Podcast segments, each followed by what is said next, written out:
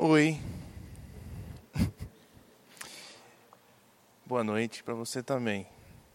Gente, estamos no Evangelho de João, hoje à noite. Estamos no capítulo 2. Então, se você tiver a sua Bíblia, você pode acompanhar ela na sua Bíblia. Também acompanha a gente aqui atrás. João capítulo 2. Se vocês leram essa semana este capítulo, sempre recomendamos você a dar uma olhada no texto, né, antes de vir para cá, sempre bom. Se você leu essa semana, esse capítulo tem dois episódiozinhos, né? Que a gente vai ver um episódio do casamento que Jesus participou e um, uma, uma historinha no templo logo depois. Então, como eu sou a pessoa mais adequada aqui de falar sobre casamento, coube a mim falar sobre o capítulo 2. É, não, estou brincando. Mas estamos no capítulo, então, deste 2 e vamos começar, então. O Serginho já orou por nós, então. Quero começar. Esse episódio na, na história de João, ela é interessante porque ela marca o início do ministério público de Jesus. E no final do livro de João, nós temos um versículo, um trecho, o capítulo 20, você pode só ler aqui mesmo encerrando o livro, diz assim: Jesus realizou na presença dos seus discípulos muitos outros sinais miraculosos que não estão registrados neste livro, mas estes foram escritos para que vocês creiam que Jesus é o Cristo, o Filho de Deus, e crendo tenham vida em seu nome. Então, Jesus fez um monte né, de milagres, muitas coisas que nós não temos na Bíblia, o que um dia nós vamos conhecer, talvez, e ouvir falar. Talvez histórias da sua adolescência, da sua infância e também na vida adulta, coisas que a gente não tem registrado. Mas as quais a gente tem, então, elas são especiais, importantes. Então, foram incluídos neste livro com o objetivo que a gente entenda que Jesus é o Messias. Começando aqui com o casamento.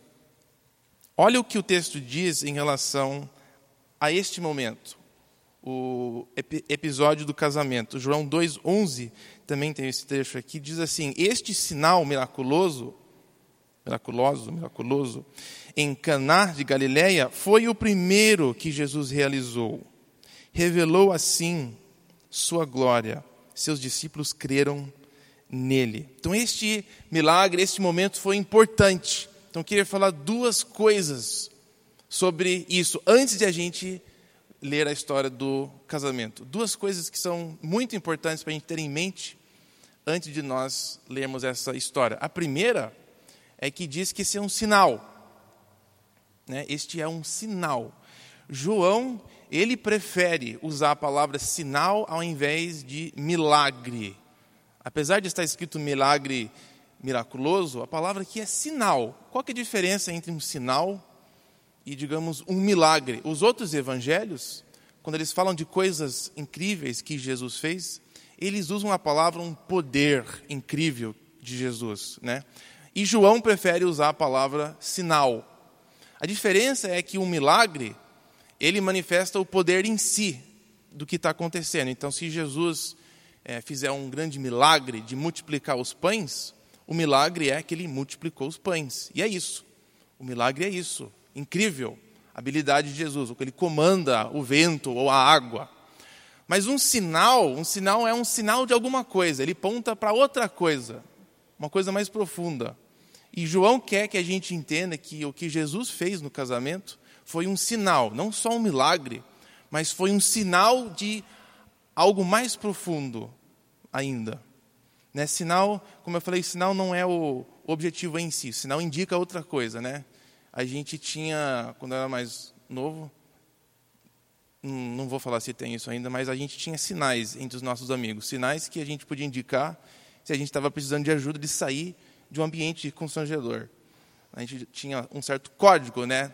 É, não vou falar se era no olhar, se era em pular, se era cair, se era berrar, se era uma palavra-chave, mas era um sinal e esse sinal indicava que eu estava precisando de socorro, de ajuda. Então, o sinal ele leva para outra coisa, né? Então, o que Jesus fez aqui de, de transformar água em vinho foi um sinal de alguma coisa. É isso que eu queria olhar com vocês. Então, também é um sinal, ele também é o início, ele é o primeiro.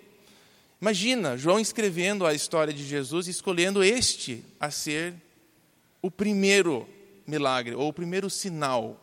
Na verdade, seria melhor entender isso aqui é o sinal mais importante. Isso aqui é que significa, que dá o início ao sentido de que ele é o Messias. Não é engraçado pensar assim? Que o casamento, esse evento, a presença de Jesus lá, vai ser o momento decisivo para Jesus revelar que ele é o Messias? É assim que João nos desafia a entender essa história. Interessante isso. Então vamos começar lendo no início do capítulo 2. Os primeiros dois versículos dizem o seguinte: No terceiro dia, no terceiro dia, os dias depois que alguns discípulos começaram a seguir Jesus, houve um casamento em Caná da Galileia. A mãe de Jesus estava ali.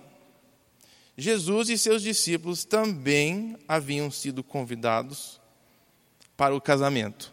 Agora, se esse é o terceiro dia, depois que André e Pedro encontraram Jesus, eu duvido que os discípulos foram convidados, foram mais assim, ah, eu vou lá porque Jesus está indo.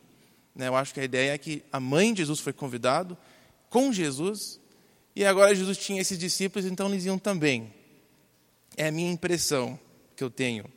Agora, Caná, onde que é Caná? O que é Caná? Caná é uma cidadezinha. Eu até fui lá uma vez para ver Caná. Ela está lá. Tenho algumas fotos aqui para mostrar. É, você viu ali no meio, depois do verde, tem nada.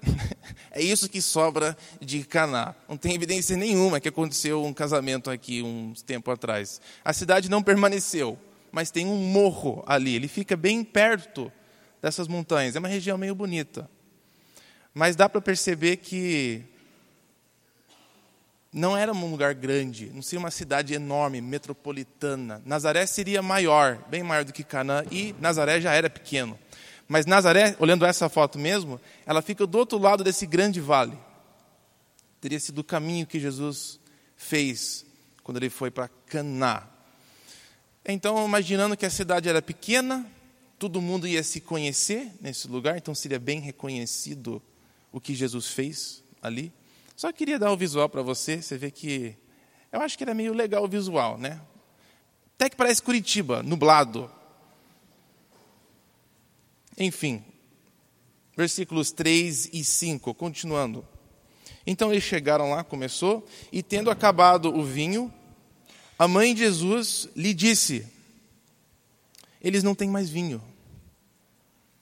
Capitã óbvia, né? Jesus pensando, ok. Respondeu Jesus: Que temos em comum, mulher? A minha hora ainda não chegou. Essa frase é difícil de entender o que Jesus quis dizer com isso, né? Que temos em comum, mulher? A palavra mulher, ela é até meio gentil, né? Tipo, é, não é mãe, mas é senhora, é, e é difícil saber qual era a atitude que Jesus falou isso, né? A mãe falando, Jesus, acabou o vinho. Eu queria saber a cara de Jesus, né, nesse momento. Que ele fala uma coisa, o que temos em comum, é uma frase meio, seria mais assim, o que, que eu tenho a ver com isso? O que, que eu e o fato que não tem vinho aqui tem a ver? Né? A minha hora ainda não chegou, mãe. E essa frase é importante, a minha hora não chegou, porque o que Jesus vai fazer o significado total ainda não vai ser revelado no momento. É isso que ele está falando. Não vai ser aqui, não é agora, não é este o momento ainda. Mas eu vou dar um sinal. Versículos. Ah, não terminou aqui, né? Sua mãe disse aí os serviçais: façam tudo o que ele lhes mandar. Parece que a Maria sabia que alguma coisa ia acontecer. Ele ia fazer alguma coisa. Versículos 6 a 10. Ali perto havia seis potes de pedra, do tipo usado pelos judeus para as purificações cerimoniais. Em cada pote cabiam entre 80 e 120 litros. Disse Jesus aos serviçais: Vai encher os potes com água. E os encheram até a borda. Então lhes disse: Agora quer que você leve um pouco para o encarregado da festa. Gente, isso é bastante água, estava pensando, né? 120. Não é, é muito mais do que isso, na verdade, né? Cada pote dá 6 vezes 120, dá uns 720, né? Litros de água. Então demorou um pouco para os caras ir lá buscar água, encher os potes, não foi fácil, não tinha uma torneira ali, né? Seria um pouco diferente pegar toda essa água. Aí pegar água e levar lá. Imagina a cara, de novo, imagina a cara de cada um dessas pessoas nesse momento. Agora, o texto diz que ele fala, leva um pouco para o encarregado da festa. Isso nos indica um pouco sobre essa festa, sabe? Sabia? Essa palavra é a única vez que a gente encontra ela no Novo Testamento. Encarregado da festa. Literalmente a palavra é o governador de três sofás. Que é traduzido aqui como o encarregado da festa. E a ideia parece que é nessa, durante esse período do Império Romano, é, nas cidades meio romanas, eles tinham uma sala chamada a Sala dos Três Sofás, a sala comunal, digamos, da cidade, onde servia festa. Então, tipo salão de festa, sabe? Condomínio tem um salão de festa. É uma ideia semelhante, é um lugar comunal onde todo mundo tem acesso, você pode alugar a sala e usar. E com aluguel vem um cara que vai ficar vigiando ali. Pode ser o seu servo, pode ser o servo da cidade, sei lá o quê, mas tem alguém chamado o governador dos três sofás. E ele fica lá vigiando e tomando conta. Inclusive, na sociedade romana, era bem comum distribuir comida e bebida de acordo com classe social. Existia muita discriminação nesse sentido na época. E ele era encarregado de deixar que as pessoas mais ricas bebessem a melhor comida primeiro, é, comessem a melhor comida primeiro, bebiam o melhor vinho primeiro, e o que sobrar você vai dando para os restos. Então, é possivelmente um tipo de ambiente assim, onde teria divisão de classes sociais e um cara encarregado de verificar a qualidade da comida para ter certeza que tudo está sendo distribuído de acordo com o plano. Interessante isso. E aí, seguindo, o encarregado da festa, esse governador de três sofás, ele provou a água que fora transformada em vinho sem saber de onde este viera, embora o soubessem os serviçais que haviam tirado a água. E aí então ele chamou o noivo e ele disse o seguinte: Todos servem primeiro o melhor vinho.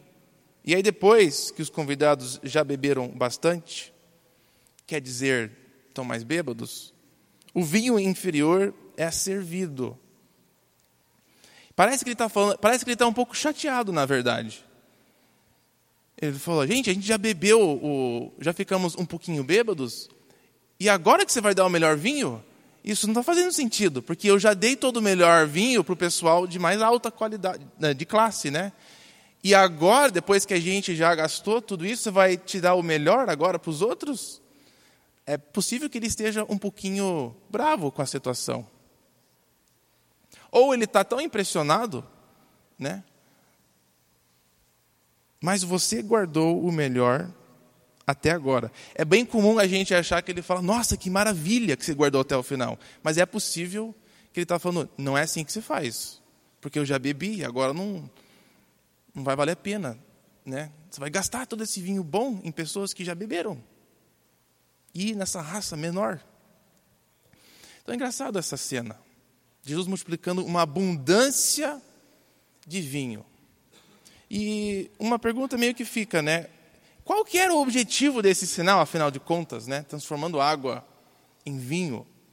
O que que, que, que isso implica? Qual que era o objetivo de Jesus ter feito isso? Será que era apenas de alegrar o coração de algumas pessoas? Será que era de deixar o governador de três sofás um pouco mais bravo com seu dia? Será que era de tentar mexer um pouquinho com a estrutura ali da cidade? Acho que nenhuma dessas coisas, na verdade. Eu acho que uma coisa significativa para ele seria o fato de que essa ideia de um casamento para os judeus era bastante entendido que seria o, o jeito que Deus iria se revelar um dia com o seu Messias. Eu coloquei alguns trechos, umas referências que você pode checar mais tarde, mas esses profetas, nós vamos ler só um desses, mas deixa muito claro que no dia que o Messias do Senhor comparecer, vai ser semelhante a uma grande festa, um banquete, um casamento, onde vai ter uma abundância de vinho. O fato de Jesus ter multiplicado vinho ali se refere que ele vai ser a pessoa, ele vai ser o Messias, é um sinal muito forte. Sou eu a pessoa que vai restaurar o povo de Israel. Ele não estava querendo apenas mostrar que ele tinha essa habilidade, este dom de transformar água em outras bebidas. Né? Apesar de ser muito útil isso, o objetivo dele é de falar: Eu sou o Messias. Olha que os profetas falam, sou eu. E eu acho que uma outra coisa, essa é questão do melhor, que nós vamos ver um pouquinho mais para frente, é interessante o conceito do melhor vir depois. Dá para fazer uma pausa aqui e viajar um pouco nisso. Mas Deus reserva e prepara coisas melhores para depois. Para aqueles que esperam no Senhor, podemos ter uma confiança muito grande que o que nos espera para frente ao caminhar com Jesus vai ser melhor. Talvez não seja o que a gente planeja, mas Deus promete algo muito melhor para a gente na nossa vida. Especialmente quando nós pensamos um pouquinho além do mundo aqui, terreno, temporário, pensando no eterno. Deus promete coisas melhores para o seu povo, sempre algo melhor, uma expectativa que a gente pode viver. Deus viver com essa expectativa, que Deus tem algo melhor em mente. Pode imaginar a melhor coisa. Os profetas dizem: você não é nem capaz de imaginar o que Deus tem planejado para aqueles que o temem, que os confiam. Deus tem algo bom e melhor para nós. Eu acho que esse milagre também é um, é um sinal disso. O melhor vem depois. Sabe, a vida não é, nossa, os meus melhores anos já passaram. Nossa, eu perdi oportunidade. Nossa, aquilo já foi. Aquele que serve e anda com Deus pode andar com confiança de que o melhor ainda virá. Eu acho isso legal. Mas então, a referência que eu estava falando que eu acho que vale a pena nós lermos essa questão do, do vinho. Pula um pouquinho para frente ali, Raíssa. É o de Isaías 25. Vai estar ali. O Isaías deixa muito claro que no dia que o Senhor comparecer novamente, vai ser tipo um grande banquete, uma grande festa, onde vai ter carnes suculentas e vinhos, uma abundância de vinhos. Então, esse milagre, nesse momento, era um sinal, Jesus marcando e declarando: esse momento está chegando. O momento que Isaías antecipou e falou, vai ser semelhante a um grande banquete, alegria, vai ser festa, vai ser uma coisa boa. Vamos continuar para frente, versículo 12, essa mesma história. Versículo 12 ele diz: Depois disso ele desceu a Cafarnaum com sua mãe e seus, discípulos, ah, seus irmãos e seus discípulos. Então, logo depois né, disso, ele foi embora. Ele, na verdade, estava se mudando para Cafarnaum nesse momento, com sua mãe. A gente não sabe se José já tinha morrido, mas parece que sim. E Jesus tinha irmãos e irmãs, sabia? A gente não ouve muito, muito falar sobre eles. E ali ficaram durante alguns dias. E encerra o episódio. Né? O primeiro grande momento no ministério de Jesus é um casamento. O primeiro grande milagre de Jesus é transformar água em vinho, simbolizando que Deus está voltando e vai cumprir as suas promessas, simbolizando também que o melhor sempre espera aqueles que confiam nele. Então, logo depois, passando um tempo, né, eles vão subir para o templo durante a Páscoa, que todo mundo tinha que ir lá, todos os homens tinham que ir lá. E vamos ler o seguinte, versículos 13 a 16. Quando a Páscoa estava chegando, Jesus, desculpa, Jesus subiu a Jerusalém. No pátio do templo, ele viu alguns vendendo bois, ovelhas e pombas, e outros assentados diante de mesas trocando dinheiro.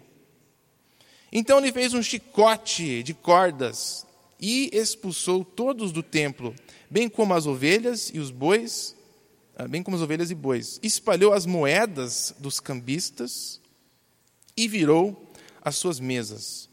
Aos que vendiam pombas, disse: Tirem essas coisas daqui. Parem de fazer a casa do meu pai um mercado. Todos os evangelhos relatam um episódio semelhante a isso aqui. Quando Jesus chega no templo e acaba causando uma bagunça. Né? Gente, o, templo era enorme. Nós estamos falando de um prédio maior, né? uma sala maior do que essa daqui. Cheia de mesa, cheia de gente. Imagina a gritaria, a confusão que Jesus causou. Um chicote. Sabe que historicamente a igreja teve uma dificuldade de entender esse momento. Jesus estava bravo? Jesus bateu em alguém? Sabe que a igreja ficou discutindo isso um tempão. Sabe que João Calvino, ele até, quando ele foi pressionado, porque ele foi atrás de um cara, processou um cara à morte, porque o cara não concordava com a teologia dele. Ele falou: Olha, Jesus também foi no templo e deu umas chicotadas nas pessoas com que ele não gostou. Justificativa de violência cristã. As cruzadas, parte, a base de poder agir com violência contra outras pessoas, foi derivado desse trecho. Agostinho, na verdade, começou essa linha de interpretação. Então, isso é tipo uns 1.500 anos atrás. E outros falam assim: nossa, mas então, se esse é o caso, eu acho que isso aqui nem aconteceu. Isso aqui foi uma invenção, porque Jesus nunca faria um negócio desse, de bater em alguém, ficar bravo. É difícil saber né, exatamente como que Jesus expulsou todo mundo, mas ele estava com uma chicote na mão. E eu imagino que ele não estava assim. Vamos, vamos sair daqui. Né? Por favor, sai. Ele tinha que causar um escândalo, berrando. Né? Tem um, uma coisa legal do Novo Testamento é que a gente tem uma abundância de vídeos no YouTube com filmes antigos de Jesus e coisas assim.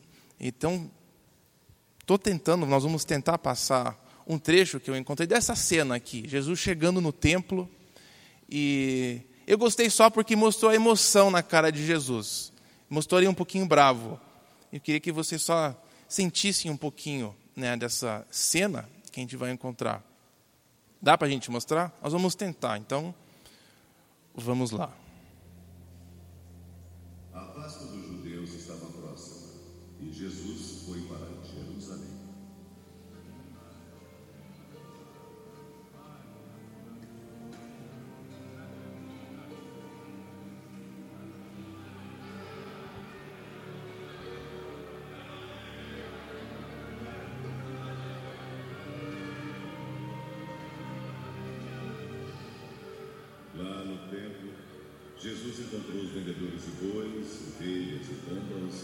sentados em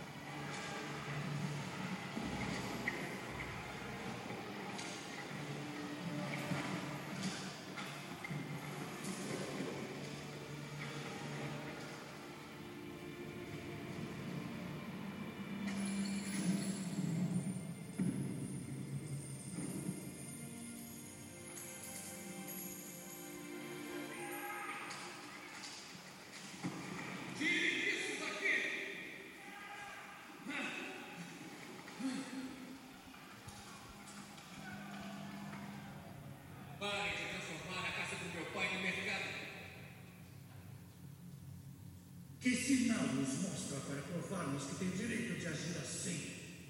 Destruam esse E em três dias eu o levantarei. Tu o levantarás em três dias. A construção desse templo demorou 46 anos. Mas o tempo de que Jesus seu Legal, que dramático essa cena. Tem duas coisas que eu não gosto, que eu mudaria. A primeira é no início da cena, parece que está tudo bem com Jesus, né? Ele entra, está tudo uma beleza, aí parece que ele, ele vira assim, né? Aí dá um treco, né? Como se ele não soubesse. Como se ele nunca tivesse indo lá na, no templo. Como se ele nunca tivesse visto tudo aquilo, né? Eu acho que Jesus não foi pego de surpresa do que estava acontecendo naquele lugar. E o finalzinho aqui, quando ele está falando, é bem provável que ele estava falando com todo mundo. Não só apenas os líderes religiosos. Afinal, eles não estavam vendendo nada. Ele estava falando com o povão. Mas o que é legal desse vídeo é um pouquinho de uma emoção que você vê na cara de Jesus. Não é sempre aquela cara de, né, de, de paz e amor e o, um cabelo, apesar de que todos são cabeludos, né? Todos os Jesus são cabeludos. Poderia ser um Jesus mais careca, né? A Bíblia não fala que ele tinha um monte de cabelo, talvez ele era careca, não sei. Mas bravo, a gente não associa muito esse tipo de emoção, mas o texto diz que ele era consumido com zelo ele estava emocional. Em João é um Jesus que chora, é um Jesus que fica bravo, amagoado, triste, feliz. E eu gosto da, também, umas coisas que eu gosto é o jeito que ele levanta alguma das mesas, né? Que ele não levanta só assim, né? E deixa cair. Ele chega assim com total violência, assim, vou jogar isso aqui até lá. E as moedas vão espalhando. Eu acho essa parte meio legal também. Mas, né, historicamente, como eu falei, é, a igreja tem tido dificuldade em tentar entender qual é o propósito de tudo isso. O que está acontecendo? Né? Será que ele fez isso mesmo? Agiu desse, dessa maneira? E o que, que a gente pode tirar ou aprender deste momento? Bom, a primeira observação é que, tecnicamente, ninguém estava fazendo nada de errado tá? Aquelas pombas lá, elas não estavam sendo maltratadas e vendidas como escravas. Não, não tinha esse problema ali. De fato, Deus até é, tinha prescrito essa venda, esse comércio ali, para facilitar os sacrifícios. Então, o fato que tinha animais e tinha um tipo um mini mercado ali, até agora que eu estou lembrando, tem uma cena que tinha frutas ali atrás. Isso eu não sei, mas também não vejo que seria um problema né, comer uma frutinha antes de você oferecer o seu sacrifício. É, então não tinha, o Jesus não estava criticando o fato que tinha gente fazendo isso. O problema não era o dinheiro e não era a própria venda do problema. Jesus, na verdade, não foi o primeiro a fazer isso. Quase todos os profetas, não foi quase todos, desculpa, estou exagerando, mas muitos profetas, e especialmente os mais famosos, tipo Jeremias, é, Isaías, eles, algum momento ou outro, foram para o templo e começaram a falar algumas coisas absurdas também.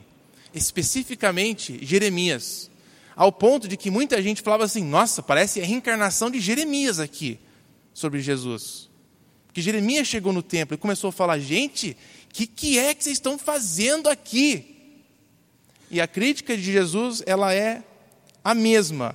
E é o seguinte, que é o segundo ponto aqui, que o ritual feito sem gratidão, acompanhada por uma vida submissa, é totalmente vazio. Essa era a crítica dos profetas e a crítica de Jesus naquele momento no templo. Qualquer ritual, qualquer serviço a Deus que não tem realmente uma gratidão por trás e também não é acompanhada por uma vida submissa a Ele, não tem valor nenhum. Inclusive, chega ao ponto de ser repugnante.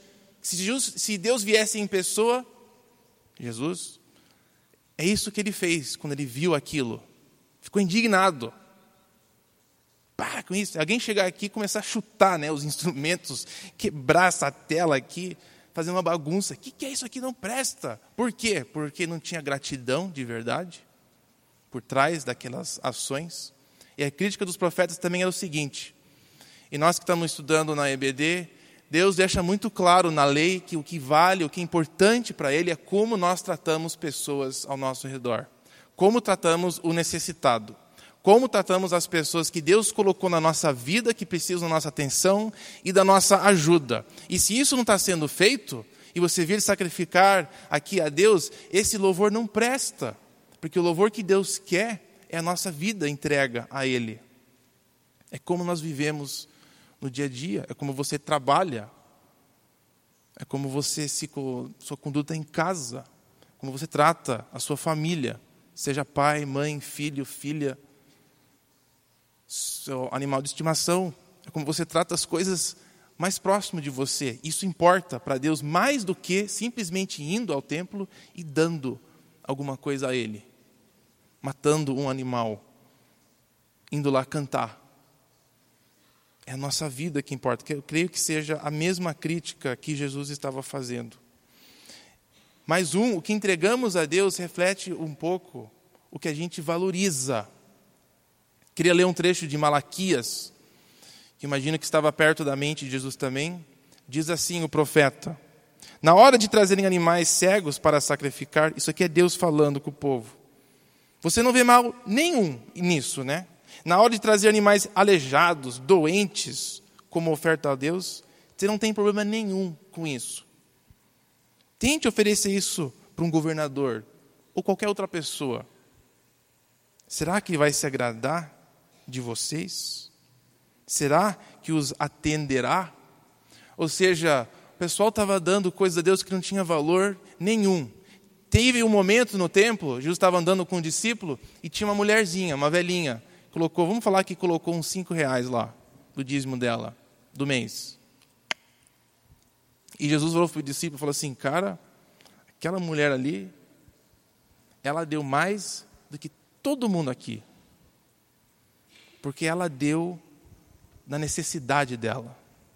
Ela não deu do que estava sobrando, ela não deu porque só tinha aquilo no bolso, ela deu porque aquilo tinha valor para ela e ela queria honrar Deus com aquilo. Então Jesus demonstra de que o que a gente oferece ou entrega a Deus tem importância, tem que ser algo de valor, ela reflete o quanto a gente valoriza a Deus. A gente tem, talvez por causa da nossa liberdade que a gente tem, da forma que a gente louva a Deus.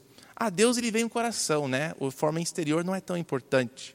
Inclusive, a gente não precisa usar uniforme aqui na igreja, a gente pode vir da maneira que a gente quiser. Isso é legal, é um privilégio.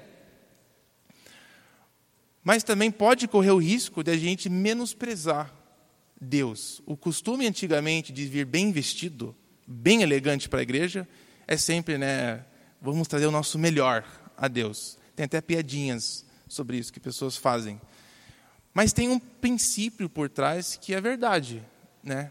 Você vai sair com alguém, com uma galera, e a pessoa chega arrasada. Pensa assim, nossa, o que aconteceu com você, cara? É, alguma coisa aconteceu, né? Você estava, foi atropelado, você teve um dia ruim, alguma coisa aconteceu em casa, você não está totalmente preparado para estar tá aqui, né? sair com a gente, você não está no seu normal. E o jeito que a gente se apresenta, a gente se mostra, revela um pouco como é que a gente está valorizando aquele momento. Né? E Jesus fala isso. Quando nós nos apresentamos a Deus, nos aproximamos, tem que ter uma gratidão, tem que vir de um coração sincero. E até mesmo o que a gente faz tem que ser feito com excelência, de acordo com a nossa excelência. Né? O que Deus quer da gente, afinal, é que nós demos a Ele o nosso melhor. O meu melhor não vai ser igual ao seu e vice-versa. Mas Deus quer que em tudo que a gente faça, nós entregamos o melhor a Ele. O melhor que a gente tem. Ah, Deus sabe meu coração. É, imagina é, você entregar um presente de aniversário.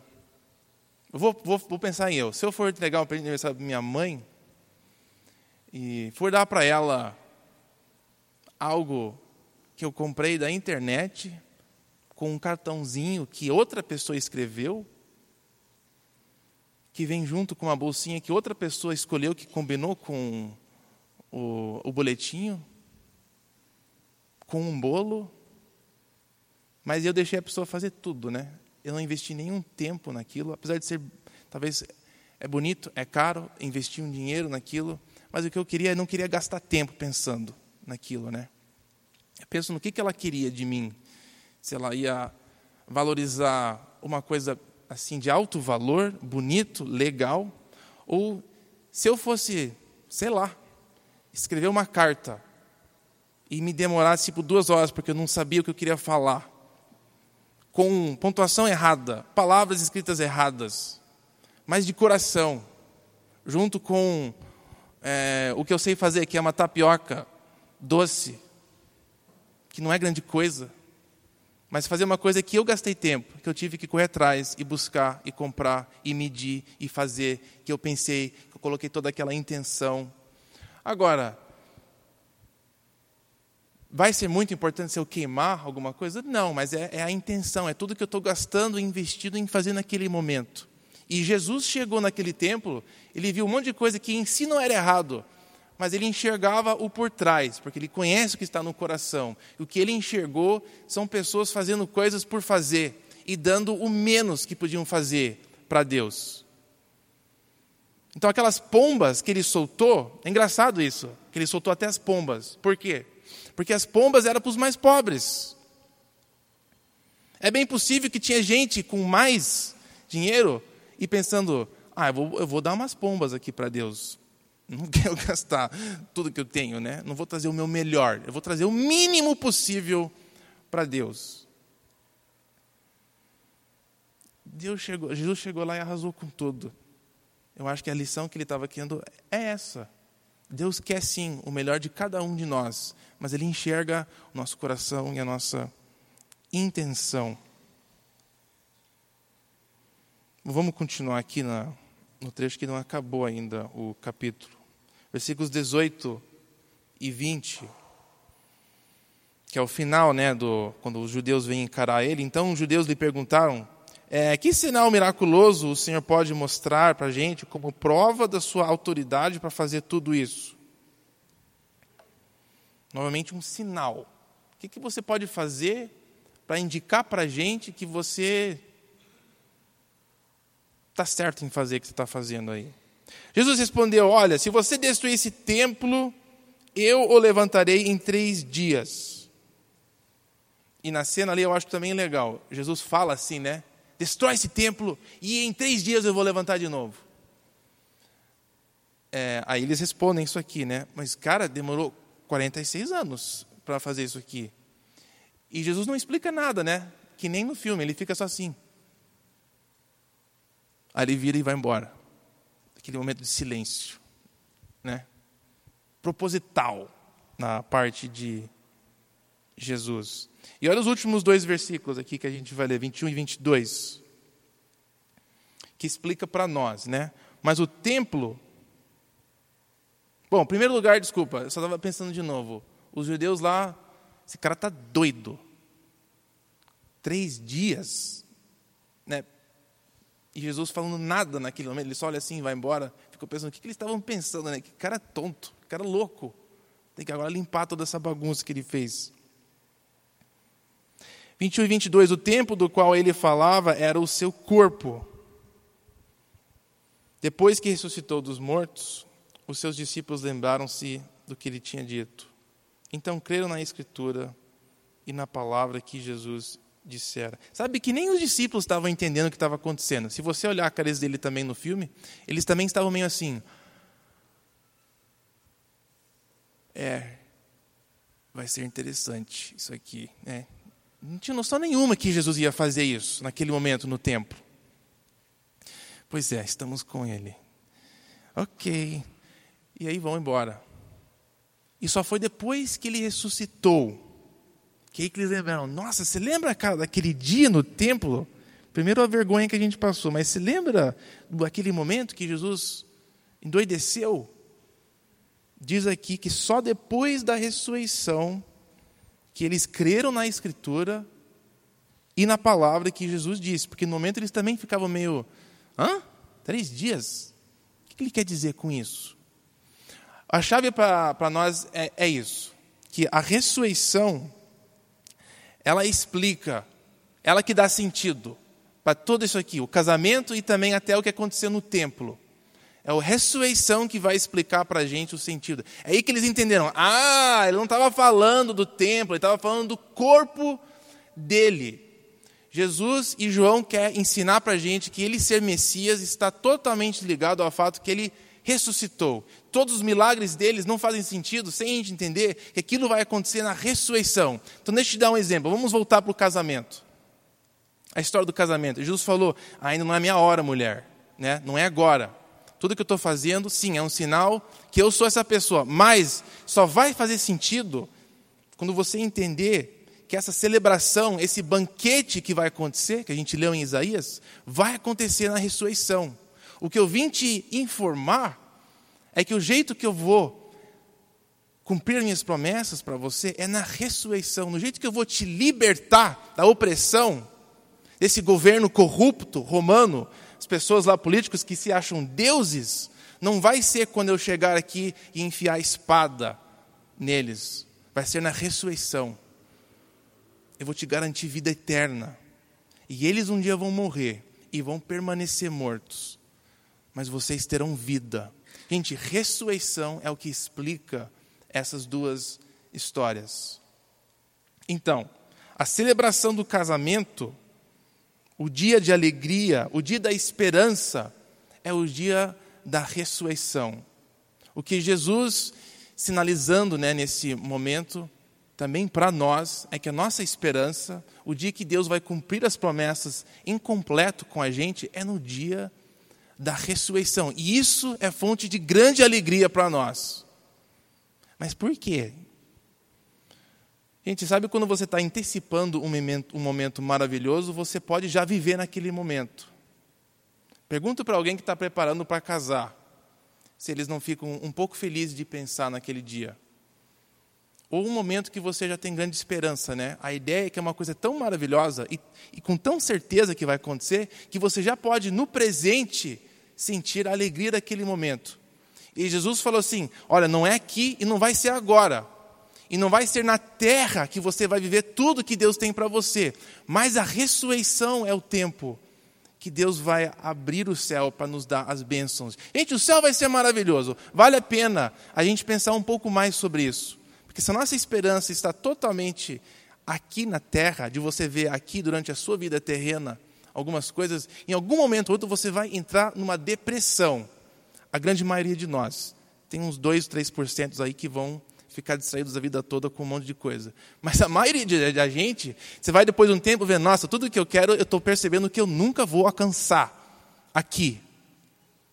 E que Jesus fala é que, gente, a sua esperança é na ressurreição. Ressurreição não vai ser um momento abstrato que a gente vai estar voando, atravessando é, paredes. Jesus comeu antes da ressurreição. Nós vamos comer isso já é um grande positivo. Nós vamos comer uma abundância na ressurreição, sem nenhum medo de um mal-estar depois. Isso para mim já é fantástico. Tem algumas coisas hoje, eu acho, eu acho que é porque você vai ficando mais velho. Antes eu não pensava em nada antes de comer um negócio. O que, que é isso aí? Nunca comi, quero comer, vou experimentar. Hoje é, mas o que, que tem nisso daí? É pimentado? Aí já ficou pensando, o que, que eu preciso fazer amanhã? Eu quero dormir bem essa noite, então eu não vou comer isso agora nós vamos poder comer na eternidade, sem nenhuma preocupação ou ansiedade de o que, que isso vai me fazer. Vai ter comida, vai ser tipo um banquete, vai ser uma celebração. Uma das vezes que eu estava viajando de carro por um tempão, estava vendo as fazendas e terreno e, e pensando né, como a gente chega e a gente consegue mudar o visual de um lugar. A gente chega e vamos cortar umas árvores aqui, colocar uma casa, vou plantar uma coisa ali, eu vou é, aplanar né, essa parte aqui, a gente consegue ver uma coisa na cabeça e implementar aqui. Isso já é interessante. Mas, gente, nós vamos ter a eternidade também para fazer esse tipo de coisa. Não vai ser um culto eterno no céu. Nós vamos fazer coisas. Nós vamos trabalhar. Nós vamos aprender. Trabalhar não no sentido, né? Horrível, mas nós vamos aprender coisas, fazer coisas. Descobrir coisas, sabe? Tem um espaço infinito. A gente está num planeta só. Sabe quantas planetas tem? Eu não sei, mas tem um monte de planetas por aí. Nós vamos descobrir tudo. Nós vamos chegar ao ponto na eternidade de descobrir todas as coisas que Deus criou. Criar aventuras. Não é louco o parque de diversão? A gente vai num lugarzinho para ficar maravilhado com subidas, descidas, velocidade, curvas. Você não acha que vai, nós vamos ter coisas semelhantes no céu, que a gente vai montar também diversões no céu? Claro que isso não é o que nos atrai ao céu, tem muito mais. A presença de Deus, presença de amor completo, sincero, né, sem nenhum engano, nenhuma vergonha. Mas também tem um monte de coisa boa que deve encher o nosso coração com expectativa que a ressurreição vai ser maravilhosa. Isso é o que Deus quer dizer com a alegria dele ser a nossa força. A gente canta uma música aqui. A alegria que Deus tem e que nós teremos um dia juntos com Ele é força para a gente hoje, para viver a nossa vida. É, tem um, um cara chamado Arnold Schwarzenegger. Não vou terminar o culto com uma citação dele, então vou ter mais dois pontos. Mas ele tem uns vídeos motivacionais, especialmente quando ele era mais novo, e ele falava sobre a importância de ele visualizar os movimentos dele. Se você nunca ouviu dessa pessoa, ele foi nos anos 70 e 80 é, Mr. Olympia, não sei como é que fala, né, de fazer, oi? Mr. Universo, né? Em termos de músicos e coisas assim, e uma da, ele estava sendo entrevistado na televisão, e ele falou: "Ah, cara, é muito importante de você conseguir visualizar os movimentos, de você se preparar mentalmente para você conseguir trabalhar melhor e render mais na academia". Parece coisa besta, mas é o que Deus está falando aqui para a gente, de a gente não nos tornarmos Mr. Universos, mas de nós ter tão concretamente a eternidade na nossa cabeça que isso muda o jeito que a gente encara o presente. A esperança é tão forte. Claro, a vida vai ter momentos horríveis, claro, talvez mais do que coisas agradáveis, mas é possível a gente viver com alegria na tribulação por causa da ressurreição. E cabe a gente aprofundar um pouquinho melhor nisso, né? E como eu disse também, a gente viu que Deus deixa o melhor para depois. O melhor vinho é servido depois. Gente, os melhores anos da nossa vida vai ser depois que a gente morrer. Sabia? O melhor tempo na sua vida como um filho de Deus vai ser depois que você morrer. Por incrível que pareça. Isso deve ser, sei lá, encorajador um pouco. Que se a vida aqui é ruim, tudo bem Deus fala que nada que a gente passa aqui, nada que a gente vai encarar, vai se comparar com o que nós teremos um dia no futuro. Sabe disso? Você crê nisso, tem confiança em nada que a gente pode enfrentar, nada que vai acontecer de ruim, a gente vai sofrer, vai se comparar um dia com a ressurreição. E Jesus sinalizando isso ali no casamento. Não é hora, mas vai ser maravilhoso. O melhor vem depois na nossa vida. Temos que confiar, ter esperança nisso. E o último, a última ideia aqui talvez seja que o templo verdadeiro de Deus é Jesus, quem nós somos. Né? Jesus disse: Eu vou levantar esse lugar em três dias, se referindo ao seu corpo. O lugar onde Deus habita é a igreja.